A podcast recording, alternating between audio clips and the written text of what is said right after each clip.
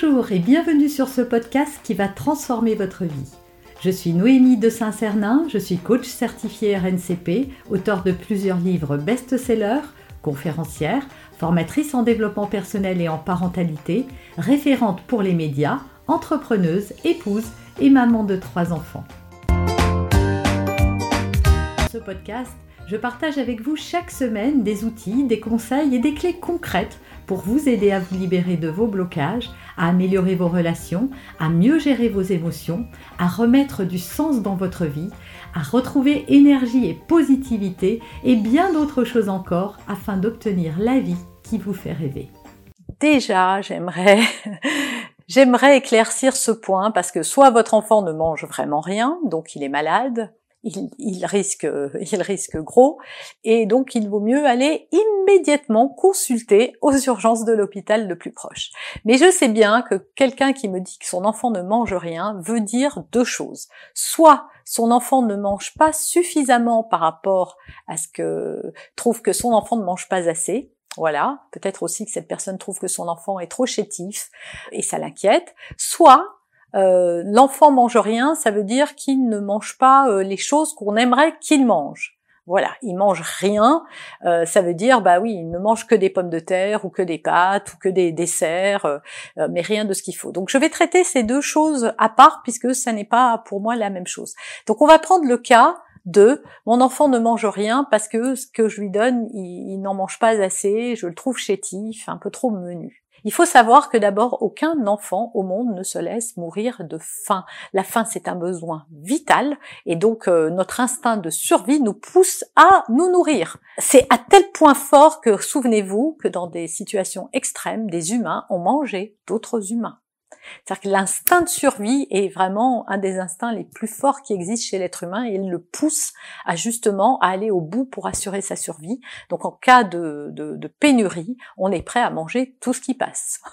Véritablement. Alors c'est sûr que c'est difficile à imaginer et pourtant si d'autres l'ont fait, c'est qu'il n'y a pas de raison que nous-mêmes euh, on soit pas confrontés à ça, euh, enfin dans les mêmes conditions, on ne réagisse pas de la même manière. Donc pour un enfant, euh, s'alimenter, ça fait partie des besoins vitaux. Et donc on le voit bien chez les bébés qui hurlent euh, dès qu'ils ont faim, voilà, qui manifestent leur faim, soit par de l'agacement, de l'énervement. Donc que votre enfant ne mange pas suffisamment par rapport à vos critères ne veut pas dire qu'il ne mange pas assez.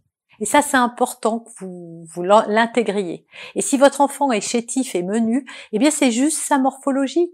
Que, que l'on soit un enfant ou un adulte, on n'a pas tous la même morphologie, même si les magazines veulent nous faire croire qu'il n'y en a qu'une et qu'elle est mince, longue, blonde peut-être, euh, etc.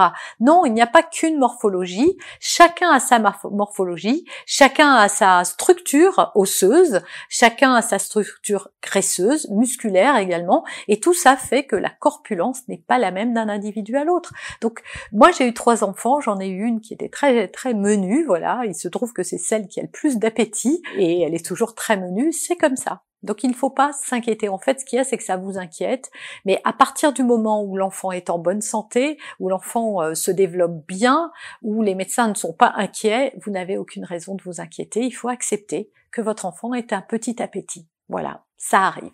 Maintenant, dans le cas où il ne mange rien veut dire il ne mange pas ce que je voudrais, et eh bien pour moi là le problème ne vient pas de l'enfant mais directement du parent. J'ai fait déjà beaucoup de vidéos sur l'alimentation, donc je vous invite à aller voir ces vidéos parce qu'elles vont grandement compléter celles-ci et m'éviter de répéter euh, les mêmes choses. Mais ce que je voudrais dire, c'est que quand un enfant ne mange pas, c'est vrai qu'ils arrivent tous à un âge, j'ai eu trois enfants et je l'ai bien vu, hein, à un moment ils refusent, alors que tout petit on pouvait leur donner des artichauts, du fenouil, des trucs sans, sans sel, sans, sans matière grasse, sans épices, sans goût finalement, ou que le goût brut de l'aliment et ils se régalaient. Et puis en grandissant, l'enfant développe son goût et à un moment, eh bien c'est vrai que la plupart des enfants, pas tous, hein, on peut pas faire de généralité, mais la plupart des enfants vont être attirés par tout ce qui est blanc.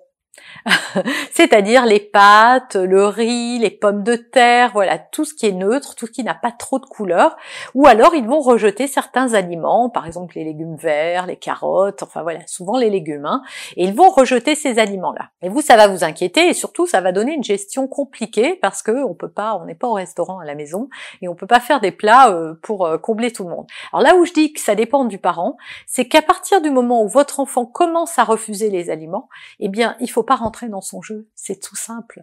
C'est-à-dire que si vous avez fait un plat, bien sûr qu'on peut admettre qu'un enfant ait des goûts comme nous. On n'aime pas tout euh, à 100%. Il y a toujours quelque chose qu'on va moins aimer ou pas aimer du tout. Donc on a le droit de ne pas aimer deux trois aliments, mais maintenant on peut pas rejeter en bloc toute une catégorie d'aliments, par exemple les légumes ou que les légumes verts. Euh, on ne peut pas avoir aimé un truc et le lendemain dire ah ben non j'en veux plus. Donc ce qu'il faut faire c'est au début il faut les masquer un peu, il hein. faut être un peu malin, les couper tout petits, les mettre dans une sauce tomate avec des pâtes et vous avez coupé des carottes, euh, des courgettes, etc. Et l'enfant le voit pas. Pouvez même mixer la sauce tomate avec les légumes pour euh, encore plus les perdre. Mais surtout, c'est que quand votre enfant refuse un plat, ben vous le substituez pas à ce plat. Et c'est là où je dis que ça vient des parents. Parce que parfois, les parents substituent. Les parents ont tellement peur que l'enfant meure de faim et se coucher le ventre vide qu'ils vont substituer un plat à un autre. moi, je vous assure, hein, et c'est ce que j'ai fait avec mes enfants, si vous dites, bah écoute, je suis désolée, mais il n'y a pas autre chose. C'est le repas du soir. Et donc, c'est ça. Donc, soit tu le manges, soit tu n'en as pas envie ou tu n'as pas faim, donc tu peux laisser. Et donc on autorise l'enfant à ne pas manger, mais on ne lui donne pas autre chose. Et s'il vous dit oui, mais moi je vais avoir faim, eh ben il n'y a pas de problème, alors mange. C'est pas comme si vous ne lui avez rien donné.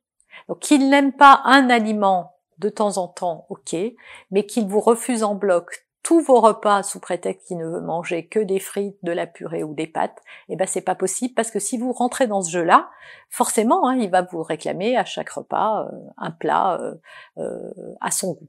C'est pareil, je vois trop souvent aussi des parents qui demandent l'avis des enfants le soir. Qu'est-ce que tu veux manger? Ben, c'est sûr que si vous lui posez la question, l'enfant va pas vous dire une poêlée de légumes verts me ferait extrêmement plaisir, maman.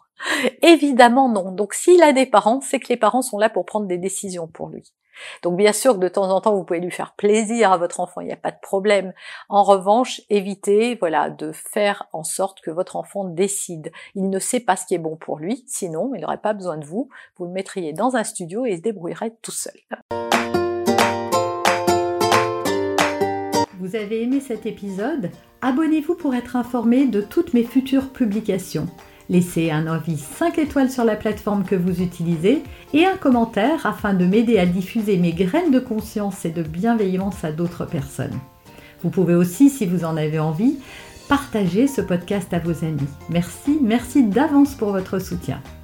Pour aller plus loin, vous pouvez me retrouver sur ma chaîne YouTube, mon site internet et mes réseaux sociaux. Ils portent mon nom, Noémie de Saint-Cernin.